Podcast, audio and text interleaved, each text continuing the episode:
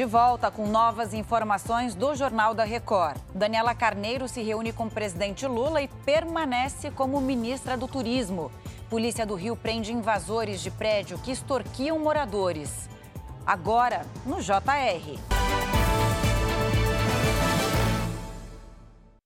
Terminou há pouco o encontro entre o presidente Lula e a ministra do Turismo, Daniela Carneiro. Mara Mendes, a novela continua. Qual foi o resultado dessa reunião?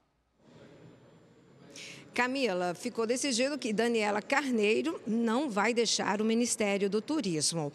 As informações apontam que o foco no momento é a conclusão de votações importantes no Congresso. Depois da semana que vem, vão retomar as discussões relacionadas aos partidos. Daniela está prestes a mudar de partido, saindo do União Brasil. Entre as, as articulações está a possibilidade dela atuar como vice-líder do governo na Câmara. Outro acerto seria o financiamento de obras em Belfor Roxo, no Rio de Janeiro, cidade que tem tem como prefeito o marido de Daniela, Camila. Obrigada, Mara, pelos detalhes. E pelo menos seis pessoas foram detidas numa operação contra baloeiros na cidade de São Paulo. Segundo a polícia, o grupo costuma soltar balões bem na rota do Aeroporto Internacional de Guarulhos, um perigo que aumenta o risco de acidentes aéreos. Foram cumpridos 15 mandados de busca e apreensão nas casas dos investigados.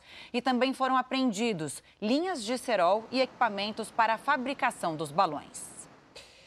Pelo menos 10 pessoas foram presas numa operação contra um grupo criminoso que se apropriou de um prédio numa comunidade do Rio de Janeiro.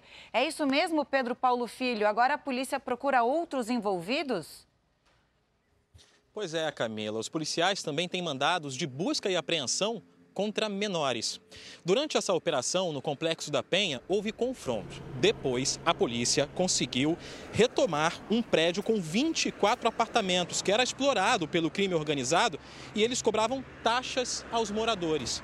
Bom, dois dos principais alvos ainda estão foragidos. Camila. Era um prédio a serviço do crime organizado, né, Pedro Paulo? Obrigada, viu?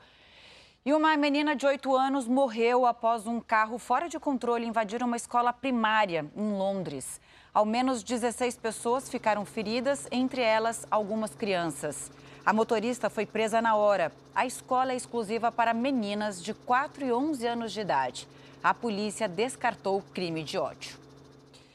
E agentes de segurança da Rússia invadiram um escritório e uma mansão do líder do grupo Wagner, que liderou um motim contra o governo Putin.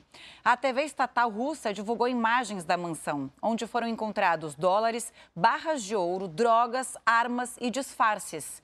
Prigozhin, que é o líder do grupo Wagner, também tinha carros e um helicóptero. Ele teria aceitado se exilar em Belarus no acordo pelo fim do motim, mas hoje o presidente do país vizinho afirmou que ele está na Rússia. Chega ao fim essa edição. Continue com o Bate e o Cidade Alerta. Muito bem informado, aliás. Boa tarde para você e boa tarde, Bate.